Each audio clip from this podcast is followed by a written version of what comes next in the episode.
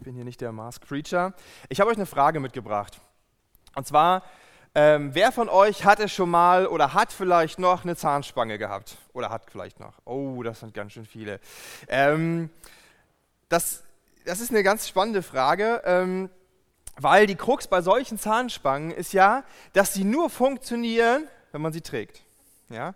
Und ähm, ich hatte als Kind so eine Zahnspange und manchmal hat man ja Glück und man muss diese Dinger nur nachts tragen. Ich hatte das Glück nicht, ich musste meine immer tragen und das war eine ziemlich ätzende Angelegenheit, weil ich durfte sie irgendwie nur zum Essen oder so zum Zähneputzen rausnehmen. Ich musste sie halt ziemlich lange tragen und das war oft blöd, weil ähm, ja, wenn du gerade dann mit deinen äh, Kumpels auf dem Pausenhof irgendwie was gemacht hast oder so, dann musstest du die immer rausnehmen. Da gab es diese fetten Dosen dazu, kennt ihr die? Ja, wo man die da so reintun muss und so und die hatte man natürlich da nie dabei, die waren auch total unpraktisch, passten ja auch nirgendwo in keine Hosentasche. Ja, also was hat man gemacht, wenn man auf dem Pausenhof war oder beim, beim Spielen mit seinen Freunden gesnackt hat oder so, man hat sie rausgenommen, hat sie in die Hosentasche gesteckt und dann ähm, ist sie entweder danach, äh, ist sie, sie aus dem Kopf und ist dann entweder verloren gegangen oder in meinem Fall, was mir häufig passiert ist, weil ich ja dachte, ich bin schlau, ich stecke sie in die Gesäßtasche, dann setzt man sich halt drauf, knack und dann war sie kaputt. Ja, und einmal, da war es sogar so, da waren wir bei meinen Großeltern zu Besuch und ich hatte sie ganz ordentlich in so eine Serviette eingewickelt, weil ich diese Dose natürlich vergessen hatte. Und meine Oma hat dann beim Tisch abräumen diese Serviette genommen und samt Zahnspange in den Ofen geworfen. Und dann war sie weg. Ähm, man hat nur noch das Drahtgestell gefunden. Auf jeden Fall ähm, war, war, das, war, das, äh, war, das, war sie dann weg. Und es gab ja zum Glück immer eine neue Zahnspange, bis zu dem Zeitpunkt, dass meine Eltern mal von der Krankenkasse einen Brief bekommen haben und die gesagt haben, hey, wenn Sie nicht besser auf die Zahnspange aufpassen, dann können wir die Kosten irgendwann dafür nicht mehr übernehmen. Und von dem Moment an waren meine Eltern, haben mich meine Eltern darauf getrimmt, auf dieses Ding aufzupassen. Jetzt war ich als Kind aber nicht für meine besondere Achtsamkeit bekannt. Und natürlich passiert es dann irgendwie wann wieder äh, beim Spielen, ich hatte sie verloren und habe das dann auch gemerkt auf dem Nachhauseweg und dachte so, ach, du ahnst es nicht. Oh, wie wie erzähle ich das meinen Eltern? Wie komme ich aus dieser Nummer wieder raus? Also wie, wie kann ich diesen Stress mit meinen Eltern vermeiden? Was kann ich sagen? Was kann ich tun? Ähm, weil es war irgendwie die achte oder neunte Zahnspange schon oder so. Also richtig viele hatte ich schon. Wie, wie kann ich diesen Stress vermeiden? Ähm, ja, wenn ich ohne Zahnspange nach Hause komme. Und Kennt ihr das auch? Kennt, kennt ihr solche Situationen? Ich glaube, jeder von uns hat doch schon mal das Problem gehabt, dass er, in so einer, dass er in so einer unangenehmen Situation war, dass er einen Fehler gemacht hat, dass er es falsch gemacht hat und sich überlegt, ja, wie komme ich aus der Nummer raus? Ähm, wie, kann ich, wie kann ich diesen Fehler irgendwie ungeschehen machen? Wie kann ich da, ähm, da wieder wegkommen? Und wir alle sind uns zwar bewusst, dass Fehler logischerweise ganz normal sind. Jeder macht Fehler, ja. Und das ist auch irgendwie ganz menschlich. Ja? Irren ist menschlich, Fehler machen ist menschlich. Aber trotzdem ist es super unangenehm, ja, so einen Fehler zuzugeben. Oder, oder gibt es jemanden unter euch, der super gerne seinem Chef rennt und sagt, Chef, ich habe heute wieder Mist gebaut. Kostet 50.000 Euro der Fehler.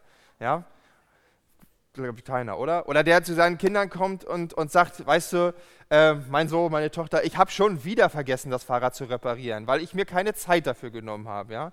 Ja, es gibt doch keinen, also ganz ehrlich, gibt es einen unter euch, dem Fehler ganz leicht über die Lippen kommen, als wäre das das Selbstverständlichste von der Welt? Also wenn das so ist bei dir, ja, dann herzlichen Glückwunsch, du hast gerade 30 Minuten Nickerchen gewonnen, kannst dich zurücklehnen und ein Schläfchen machen. Alle anderen, für die ist jetzt die Predigt heute. Den meisten Menschen geht das nämlich nicht so, dass sie leicht mit Fehlern und falschem Verhalten umgehen können. Und ich glaube, es gibt eigentlich gar keinen Menschen, der das, der das gut kann. Denn allen Menschen geht das so, dass sie versuchen, ihre Fehler zu verbergen, zu vertuschen, zu relativieren oder zu beschönigen oder ganz beliebt auch anderen die Schuld zu geben, ja, um keine Verantwortung dafür übernehmen zu müssen. In der äh, New York Times, da gab es mal einen Artikel im letzten Jahr von Professor Paul Krugman von der Princeton University in New Jersey. Der hat Folgendes geschrieben. Der schrieb, der wies darauf hin, ähm, dass äh, die Welt sich derzeit in einer seltsamen Epidemie der Unfehlbarkeit befindet. Also da, da war Covid-19 noch kein Thema, ja, letztes Jahr. Ähm, es ging um die Epidemie der Unfehlbarkeit. Das beginne bei Politikern und anderen hohen Akteuren, die sich zur Aufgabe machen, ein Bild von absoluter Makellosigkeit aufrechtzuerhalten und zu vermitteln. Ähm, und äh, Genau, und das Ziel, sich durch sämtliche soziale Schichten, sich Fehler einzugestehen, Verantwortung für Irrtümer und schlechte Entscheidungen zu übernehmen, die schwerwiegende Folgen teilweise hätten, ist eine Grenze hin zur Unannehmlichkeit, die niemand überschreiten will. Das liegt vor allem an der klassischen Vorstellung, dass sich ein Fehler einzugestehen damit gleichzusetzen, gleichzusetzen wäre, Schwäche zu zeigen. Und in einer Welt, die Perfektionismus und Unfehlbarkeit und vor allem die so unsicher damit umgeht, ist Schwäche zu zeigen, bedeutet das, sich selber klein zu machen. Ja? Wenn wir Fehler zugeben müssen, wenn wir falsches Verhalten anderen gegenüber zugeben müssen, dann löst das was in uns aus, was, was bei uns einen Minderwert verursacht, was bei uns etwas verursacht, das unser, an unserem Selbstwertgefühl nagt und das uns das Gefühl von Kleinsein vermittelt. Ja, kennt ihr das auch? Wir fühlen uns dann klein und schwach, vielleicht fühlen wir uns sogar hilflos und das wollen wir auf jeden Fall ver ver vermeiden. Vielleicht bist du das erste Mal heute hier im Gottesdienst, vielleicht bist du auch gar nicht Christ oder ähm, denkst immer so, die Christen müssten doch eigentlich easy mit Fehlern umgehen können. Aber ich kann dir sagen, egal ob du Christ bist oder nicht, es fällt keinem leicht von uns, mit Fehlern umzugehen, mit falschem Verhalten umzugehen. Auch wir, wir Christen leiden an Minderwert und fühlen uns schlecht, wenn wir Fehler zugeben müssen, wenn wir uns falsch anderen gegenüber verhalten haben. Ähm, dann versuchen auch wir uns ähm, an unseren eigenen Strategien, die wir uns entwickelt haben, ja, wie, wie relativieren, wie beschönigen, wie anderen die Schuld geben. Auch wir benutzen solche Strategien, ähm, um diese Wege und diese Situation zu umgehen und aus dem Weg zu gehen. Auch fromme Menschen machen Fehler. Aber die Frage ist ja, und die Frage ist vielleicht die, die ich dir heute gerne für die Predigt mitgeben würde, was wäre, wenn es eine Möglichkeit, wenn es einen Ort gäbe, wo du deine Fehler hinbringen könntest, ohne das Gefühl von Minderwert und Kleinsein zu bekommen. Wo dir niemand dich der Lächerlichkeit preisgibt, sondern dieser Ort ein Ort ist, wo du das einfach abladen kannst. Als Christen nennen wir falsches Verhalten Sünde. Und Sünde bedeutet vom Wort, von der Bedeutung her nichts anderes als Zielverfehlung, am Ziel vorbei. Ja, wer Fehler macht, der kann das Ziel nicht treffen. Sünde heißt aber nicht einfach nur, ich habe ein Ziel nicht erreicht, ich habe das Ziel verfehlt. Es bedeutet vor allem auch, dass ich dabei ziemlich viel kaputt gemacht habe. Der Apostel Paulus, das ist ein Gemeindegründer aus, dem, aus, aus der Bibel, der hat mal sogar gesagt, der Lohn der Sünde, also das Ergebnis von Zielverfehlung, das Ergebnis von falschem Verhalten ist der Tod. Paulus meint damit, dass Sünde unsere Beziehung zu Gott kaputt machen kann, unsere Beziehung zu anderen Menschen kaputt machen kann und dass es letztlich ähm, diese, das Lebendige, was Gott uns hineingelegt hat, zerstört wird durch Sünde. Ja, ich habe bereits gesagt, dass fromme Menschen ja nicht, nicht viel besser im Umgang mit Sünde sind, aber wir sind besser dran, wenn es ums Thema Sünde geht. Wir leben in einer Welt, die, die, von der, die von einer Pandemie befallen ist, die wie gesagt nicht von Covid-19, sondern von der Pandemie, von der, ja, von der Epidemie letztlich, der Unfehlbarkeit, des Perfektionismus. Und da ist einfach kein Platz ähm, für Fehlverhalten. Und wir Menschen glauben ganz oft, ob bewusst oder unbewusst, ähm, dass es im christlichen Glauben ganz genauso ist. Ja? Wir glauben, dass, äh, wenn wir uns an die Regeln Gottes halten, ja, an die zehn Gebote, das, was in der Bibel steht, ja, dass, dass Gott uns dann lieb hat und dass, dass er uns dafür belohnt. Und ein Stück weit stimmt das sogar. Aber wenn wir dann uns falsch verhalten und wenn wir dann Sünde in unserem Leben haben, ja, ähm, dann ist Gott irgendwie böse mit uns und dann neigt sich die Waage so zu einer Seite, ja, und irgendwie ist dann unser, ja, haben wir das Gefühl, als wäre unsere Eintrittskarte für den Himmel dann würde auf dem Spiel stehen, wenn wir ähm, uns nicht richtig verhalten. Aber ganz ehrlich, nichts ist weiter von der Wahrheit entfernt als dieser, als dieser Gedanke. Nichts ist weiter von der Wahrheit entfernt. Was den christlichen Glauben von anderen Religionen massiv unterscheidet, ist gerade die Tatsache, dass du nichts Besonderes leisten musst. Du musst nicht besonders perfekt sein. Du musst überhaupt nicht perfekt sein. Du musst gar nichts tun, um eine lebendige Beziehung zu Gott zu haben.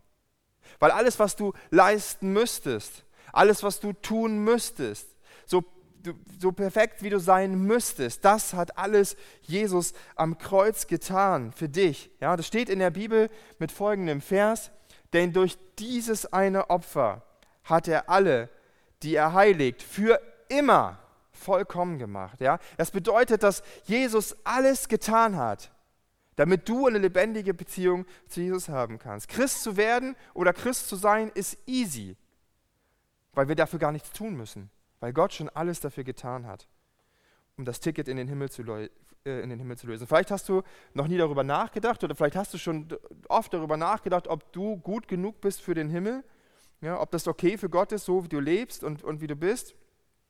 Ähm, und eigentlich weißt du es gar nicht genau, ob das, ob das reicht.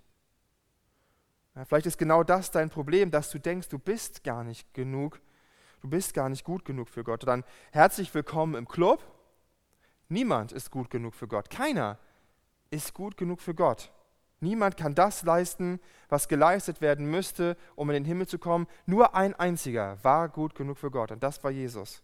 Der hat alles am Kreuz auf sich genommen. Der hat alles weggetan, was ein Hindernis sein könnte, damit du eine lebendige Beziehung zu Gott haben möchtest. Es reicht für immer, Gott, das, was Jesus getan hat, reicht für immer, um diese Beziehung wiederherzustellen, dich einzuladen, dabei zu sein. Und das ist natürlich eine, ist eine Frage an dich. Wie ist das in deinem Leben, wenn du Christ bist oder auch wenn du nicht Christ bist, ist ja egal. Gibt es Sünde, gibt es falsches Verhalten in deinem Leben?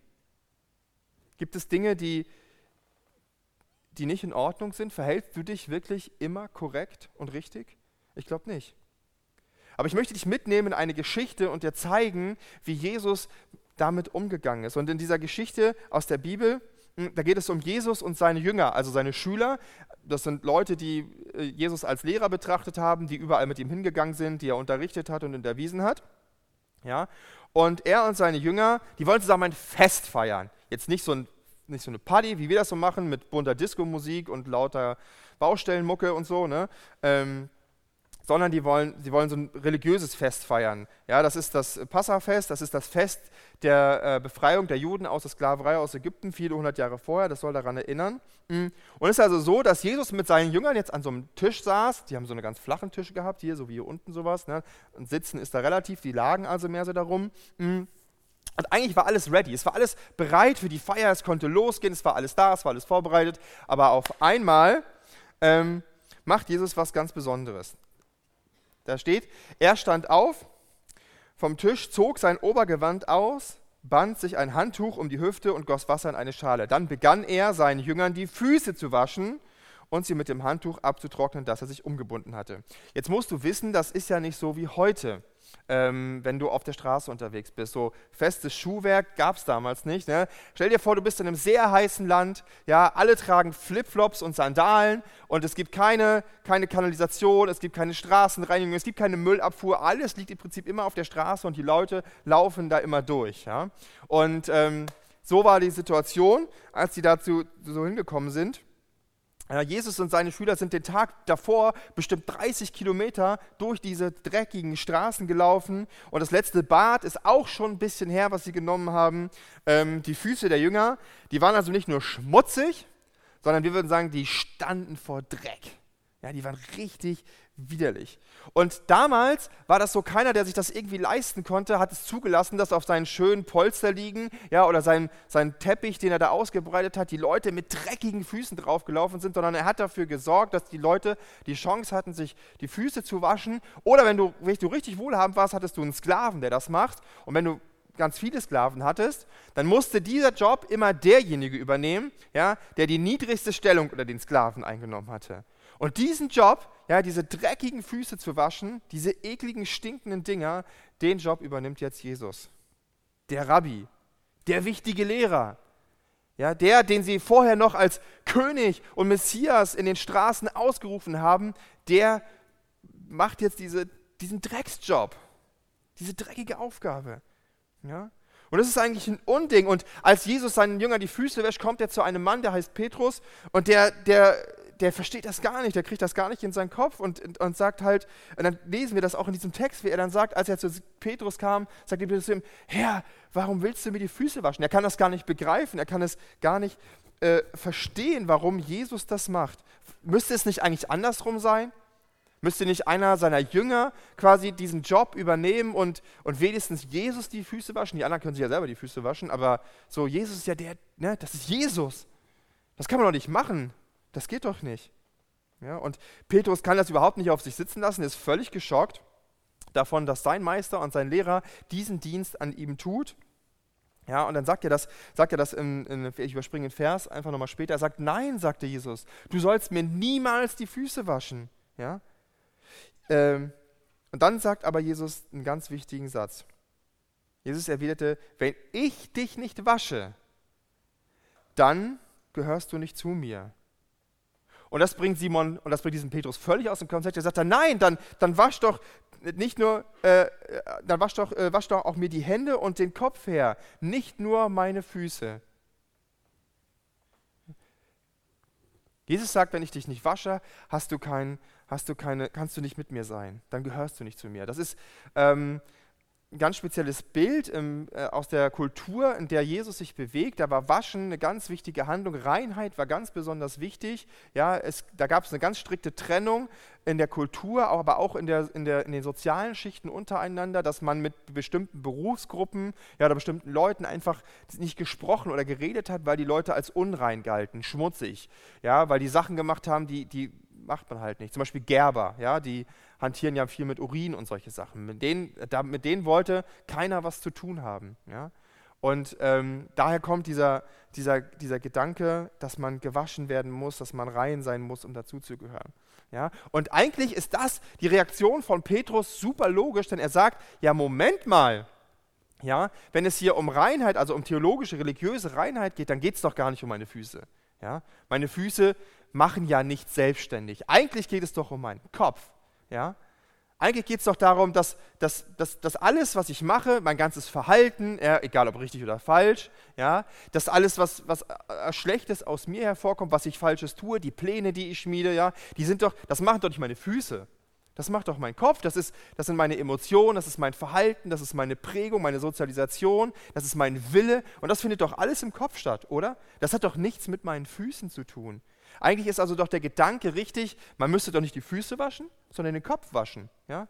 So eine Gehirnwäsche, das wäre es doch, damit die Gedanken mal sauber werden. Ja? Aber Jesus antwortet auf eine ganz krasse Art und Weise darauf. Ähm, er sagt dann, wer gebadet hat, braucht sich, ausgenommen die Füße, nicht zu waschen, um völlig rein zu sein. Ihr seid rein. Ergibt Sinn, oder? Wer gebadet ist, der braucht sich nicht zu waschen. Und Jesus möchte damit dem Petrus mitteilen, Petrus, ja, dein, dein Problem ähm, oder das, was du siehst, ist gar kein Problem. Du bist bereits sauber, du bist gebadet, du bist, du kannst Gemeinschaft für mir haben. Jesus sagt, du bist rein und deine Sünden sind abgewaschen. Also dieses Baden ist ein Bild dafür, dass deine Sünden abgewaschen sind und, ähm, und zwar von ihm, von Jesus selbst. Ja? Wenn du eine lebendige Beziehung zu Jesus hast, dann sind deine Sünden alle abgewaschen.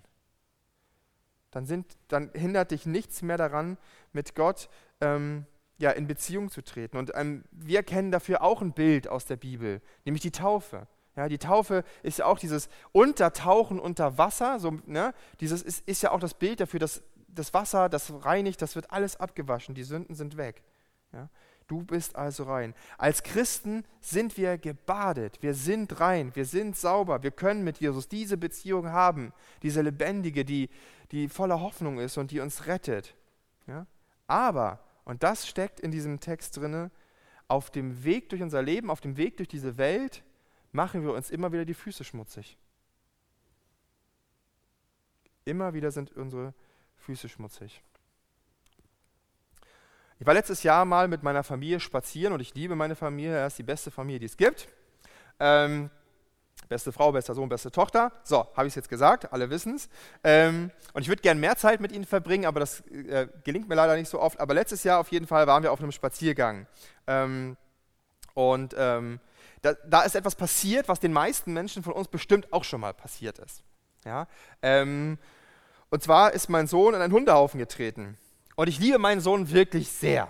Ja, und, ähm, aber äh, da äh, wär, es wäre anderthalb Meter Abstand schon super gewesen, ja, ähm, weil ich, wir konnten echt nicht mehr neben denen laufen. Das, das, hat so gestunken, das war so eklig, ne, weil er in diesen fetten Hundehaufen gelatscht ist und er musste dann wirklich so ein paar Meter vor oder hinter uns gehen, so, das war, war nicht auszuhalten. Das, das war so unangenehm, in seiner Nähe zu sein. Und das Lustige ist, ich finde, das ist ein tolles Bild, ähm, für das Problem, was wir mit Sünde haben. Ja? Jesus hat ja durch seinen Tod, das habe ich schon gesagt, ein für alle Mal, alle Schuld und alle Sünde ähm, und alle Fehler ähm, hat er vergeben. Durch sein Blut sind wir im Bild gesprochen gebadet und rein und haben den Himmel safe gemacht. Das ist, keine, das ist klar. Aber, und jetzt kommt das, was wir meisten Christen und wahrscheinlich überhaupt alle Menschen unterschätzen, und zwar die Gefahr und die zerstörerische Kraft und letztlich die Toxizität von Sünde. Ja, Sünde ist wie ein Gift, toxisch.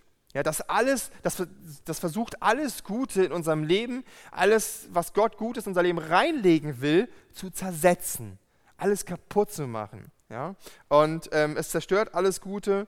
Ähm, Sünde versucht vor allem die Beziehung zwischen dir und Gott zu zersetzen und aber auch die Beziehung zwischen dir und allen anderen Menschen, deiner Umgebung, in deiner Familie, ja, zu deinem Ehepartner, zu deinen Arbeitskollegen, zu deinen Freunden. Das, das, ähm, ja, diese Freundlichkeit, die du vielleicht auch generell zu anderen Menschen haben solltest, alles das versucht Sünde kaputt zu machen. Und Sünde ist wie so ein Hundehaufen. Ja, es klebt an uns am Schuh ja, und verhindert, dass wir echte Gemeinschaft haben können. So wie bei meinem Sohn. Ja, das ist nicht mal mit so ein bisschen Gras abrubbeln weggemacht, das klebt eklig da fest.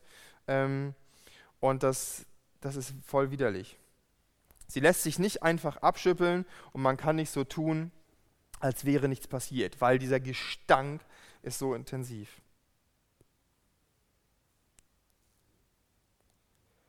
Erlebst du in deinem Leben eigentlich ähm, dass deine Beziehung zu Gott oder zu anderen Menschen sich oft kraftlos anfühlt, dass, sie, dass deine Beziehung zu Gott sehr flach geworden ist, ja, dass die Gebete an der Zimmerdecke hängen bleiben vielleicht, ja, dass, es dir, dass es dir schwerfällt, Gott im, im Gebet oder überhaupt im Alltag zu erleben, ihm zu begegnen. Ist, ist bei dir manchmal so?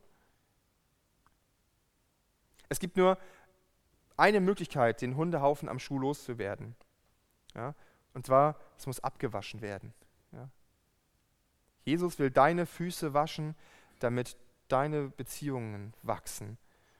In unserer Predigtreihe geht es genau darum, was, wie wir unsere Beziehung zu Gott vertiefen können, wie sie tiefer wachsen kann, wie sie intensiver werden kann und was, was unser Anteil dabei sein kann. Ja, der normale Reflex auf Sünde in unserem Leben ist nämlich, dass wir sie verstecken, Sünde ist uns unangenehm. Falsches Verhalten, Fehler, die passieren, die sind uns unangenehm. Warum? Weil wir natürlich möglichst perfekt und makellos dastehen wollen. Ja? Aber es bringt nichts, stinkende Dinge zu verstecken. Man riecht es ja doch. Vor allem wird es nicht besser, wenn wir sie verstecken und nicht beseitigen. Aber wie lassen wir uns denn jetzt die Füße von Jesus waschen? Wie kommt der Dreck und der Gestank, wie, wie kann der abgewaschen werden? Wie kommt der jetzt weg, bildlich gesprochen? Wie kann die Sünde weggewaschen werden, mit der wir in Berührung kommen, wenn wir durch die Welt gehen? In der Bibel gibt uns Johannes in einem Brief eine Antwort darauf, wie das passieren kann. Und Johannes ähm, schreibt nämlich folgendes: Doch wenn wir ihm unsere Sünden bekennen, ist er treu und gerecht, dass er uns vergibt und uns von allem Bösen reinigt. Du wirst Christ, weil Jesus dir deine Sünden vergeben hat, ein für allemal. Genauso wie du verheiratet bist, wenn der Standesbeamte dir die Urkunde mit Stempel und Siegel ausstellt, dann bist du verheiratet.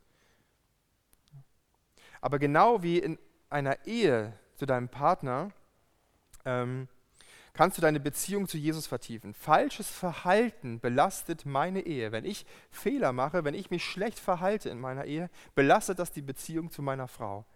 Und genauso ist das mit unserer Beziehung zu Gott. Das belastet. Wir sind trotzdem verheiratet, ja?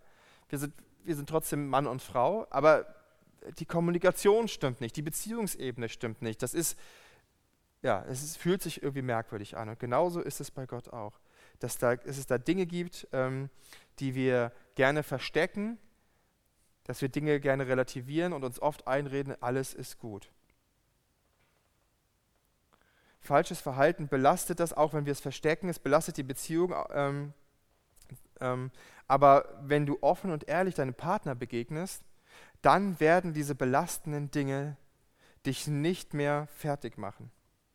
Dann, kannst du, dann werden sie dich, wenn du sie offen und ehrlich bekennst, kannst du, kannst du dich davon frei machen. Du kannst frei sein und deine Beziehung auf eine gute, auf eine positive Art zu gestalten. Bei Jesus ist das ganz genauso.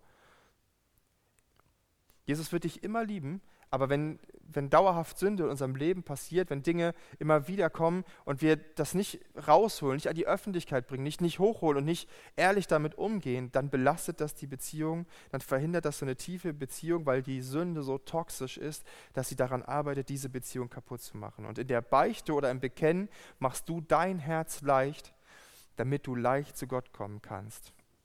In der Beichte machst du dein Herz leicht, damit dein Herz leicht zu Gott kommt. Beichte kann man auch als äh, Spiritual Detoxing bezeichnen. Ja?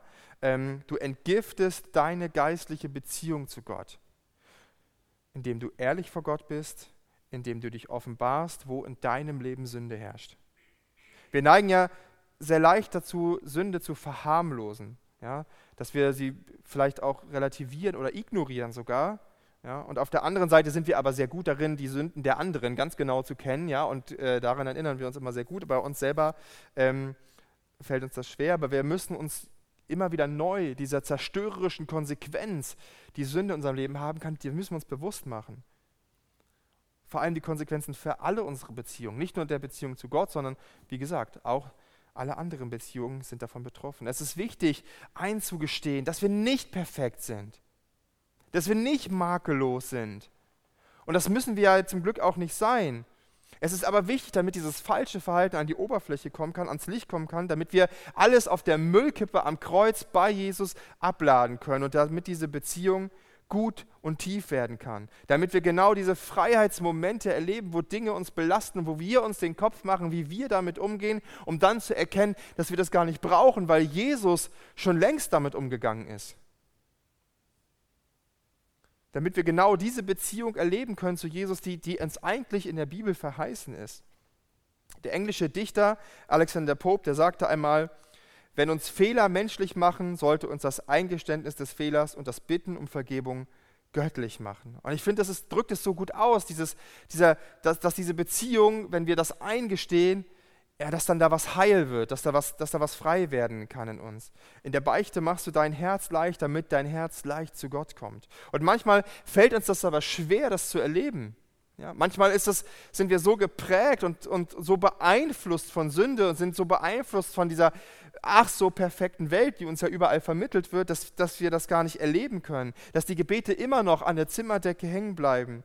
Dass sie da feststecken und dass dieses Freiheitserlebnis, das wir uns eigentlich wünschen, obwohl wir es zu Jesus gebracht haben, überhaupt nicht kommt. Dass wir das innerlich gar nicht fühlen und wahrnehmen, obwohl wir es getan haben. Ja? Unser Herz fühlt sich nicht freier an selbst wenn wir es Gott erzählt haben. Es bleibt weiterhin schwer und belastet. Vielleicht fällt es dir manchmal schwer, mir geht es manchmal so, ähm, Gott allein im Gebet zu begegnen.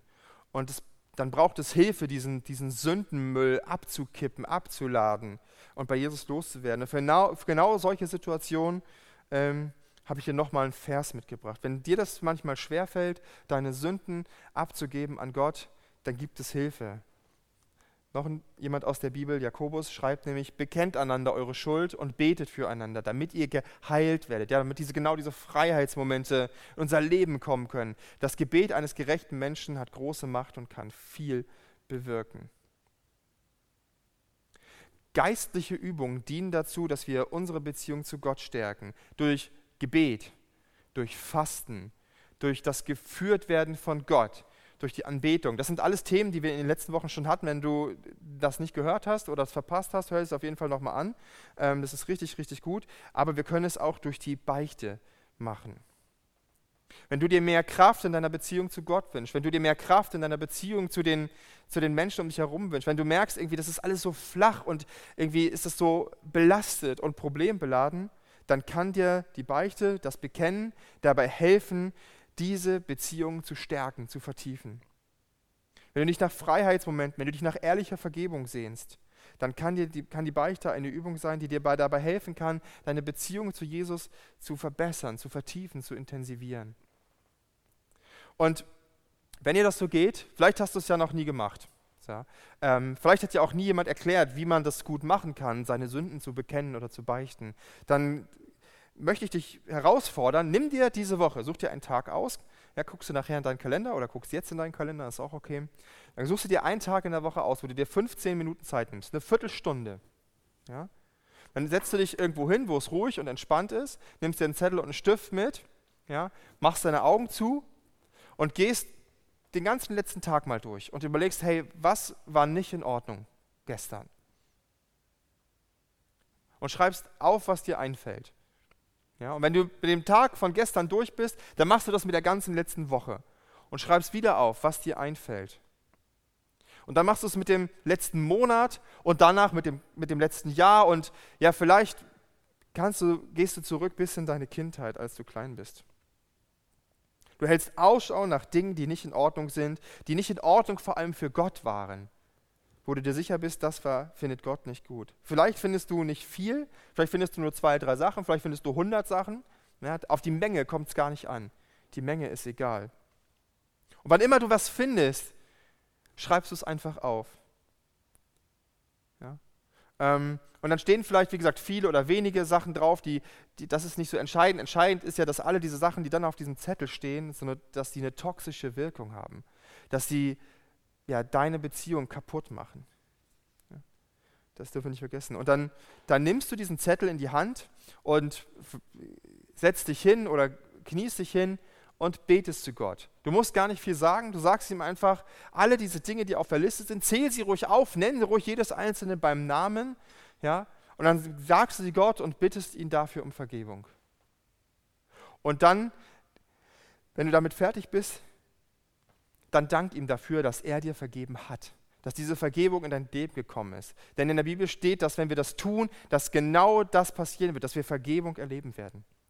Und wenn du fertig bist mit deinem Gebet, dann nimm diesen Zettel und wenn du hast, schmeiß ihn in den Kamin oder zerreiß ihn und schmeiß ihn in den Mülleimer, tu ihn weg. Weil sie sind weg, sie sind vor Gott vergeben. Danke, Jesus, für das, was du getan hast. Du hast jetzt alles bei Jesus abgeladen. Du kannst, kannst befreit in diese Beziehung gehen, völlig unbelastet ist deine Beziehung zu Jesus. Du kannst ganz, ganz ehrlich zu ihm kommen. Ja, Vielleicht betest du dann noch für andere Dinge, die in deinem Leben wichtig sind. Vielleicht hörst du dir äh, ein, Lied an oder wenn du selber Musiker bist, spielst du ein Lied zur Ehre Gottes. Ähm, vielleicht liest du in der Bibel ein paar Kapitel. Ähm, um diese Beziehung zu vertiefen. Du kannst jetzt völlig befreit und unbelastet in diese Beziehung gehen. Wenn dir das schwerfällt, wenn du sagst, alleine schaffe ich das nicht, oder du merkst, das, was ich vorhin gesagt habe, das funktioniert gar nicht, wenn ich das alleine in meinem Zimmer auf meiner Couch mache, ähm, dass du diesen Zettel loslassen kannst in deinen Gedanken oder in echt, dann ist es hilfreich, wenn du dir jemanden suchst, der dir dabei hilft, diese Vergebung von Jesus in Anspruch zu nehmen. Such dir von mir aus aus diesem Raum jemand oder jemand, den du gut kennst, einen wirklich reifen Christen aus, einen frommen Menschen, ja, der, vor dem du geistig gesehen Respekt hast. Das soll kein geistlicher Lauch sein, ja, sondern wirklich vor jemandem, vor dem du Respekt hast. Und dann mach einen Termin mit ihm aus und triff dich mit ihm und dann machst du das Gleiche, als hättest du gebetet. Du, du redest mit, diesem, mit dieser Person über das, was auf deinem Zettel steht. Und dann ähm, hältst du auch nicht zurück. Und dann wird dir diese Person diese Vergebung zusprechen. Ihr werdet gemeinsam beten um Vergebung für diese Dinge. Und diese Vergebung wird dir dieser, diese Person wird, sie, wird sie dir zusprechen, wird dir helfen, dieses Freiheitsmoment im Gebet zu erfahren, nach dem sich dein Herz so sehnt. Und es kann ähm, und er kann dir zwar nicht deine Sünden vergeben, er kann dir das nicht sagen, dass er dir deine Sünden vergibt, aber er kann dir die Vergebung von Jesus zusprechen die in der Bibel steht, die in seinem Wort verheißen hat. Er kann dir dabei helfen und er kann dir diese Vergebung sagen, so wie Jesus das mal gesagt hat ähm, in der Bibel. Der sagt nämlich, wem ihr die Sünden vergebt, dem sind sie vergeben. Und wem ihr sie nicht vergebt, dem sind sie nicht vergeben. Ja? Wenn diese Person den Eindruck hat, dass du, dass du ehrlich bist, dass du offen bist und dass du dich nach dieser Vergebung sehnst, dann wird er dir diese Vergebung zusprechen. Ähm, weil es dir vielleicht schwerfällt, sie alleine zu bekommen. Und äh, Dietrich Bonhoeffer hat mal einen ganz starken Satz dazu gesagt zum Thema Beichte und Bekennen. Der hat nämlich gesagt, dass das total gut ist, wenn wir anderen Christen, wenn wir anderen Leuten unsere Fehler bekennen, weil er sagt nämlich, der Christus im Bruder ist auch stärker als der Christus in uns. Ja? Dir fällt das vielleicht schwer zu glauben, aber dann kann diese andere Person für dich mitglauben und dir dabei helfen.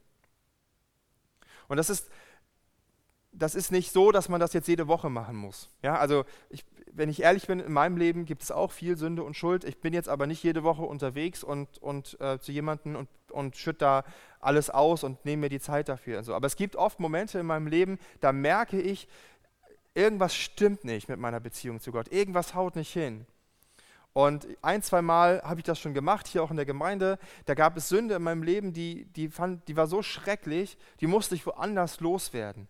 Und dann habe ich das genauso gemacht. Dann bin ich zu dieser Person gefahren, ja, und es, es ist, natürlich kostet es Überwindung, ja, und es ist, es ist schmerzlich, seine Unperfektheit zuzugeben, ja.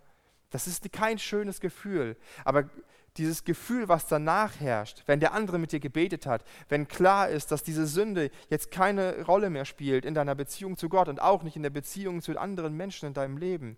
Ey, boah, das ist ein Gefühl, das ist so, das ist, dir ist so leicht ums Herz, ja, ähm, als hätte man 10 Kilo oder 15 Kilo abgenommen. Das ist der Hammer. Das kann man gar nicht anders beschreiben. Fällt es dir schwer, Fehler zuzugeben vor anderen Menschen? Oder fällt dir das ganz leicht? Mir fällt das schwer. Ich mache nicht gern Fehler und ich gebe noch viel weniger gerne Fehler zu. Ja, das fühle mich immer schlecht dabei. Ich bin dann immer der Dumme und der Schwache. Aber es gibt einen Ort, da kannst du Fehler zugeben, ohne dumm und schwach zu sein, ohne Minderwert zu erleben. Und das ist bei Jesus. Sondern dort wirst du geliebt, du wirst gewertschätzt. Nicht für das, was du leistest, sondern weil du ein Kind Gottes bist. genau das macht Jesus mit dir in der Beichte oder wie es im Text heißt, im Bekennen. Kannst du dir vorstellen, was vielleicht aus deiner sehr flachen Beziehung zu Gott werden könnte, wenn, wenn du diese Momente erlebst, wenn du diese Hindernisse aus dem Weg räumst, diese, dieses, die, die, diese Toxizität entgiftest in deiner Beziehung zu Gott, was dann in deiner geistlichen Beziehung abgehen würde, wenn sie unbelastet ist, wenn sie frei ist und was das für deine anderen Beziehungen bedeuten würde, wenn du das, was du vielleicht schon lange versteckt hast vor deinen Kindern, vor deinen Freunden, vor, vor allen anderen Menschen, ja, wenn das rauskommt, wenn das frei ist, wenn das nicht mehr dein Herz schwer macht und du dein Herz völlig frei machen kannst für andere, was, das, was macht das mit deinen Beziehungen in deinem Alltag? Wenn die Dinge dich nicht mehr runterziehen müssen, wenn die Dinge dich nicht mehr fertig machen, weil sie ausgesprochen sind, weil sie was eigentlich unaussprechbar war und weil alles vergeben ist. Und ich möchte gern dafür beten. Wenn ihr könnt, steht doch auf.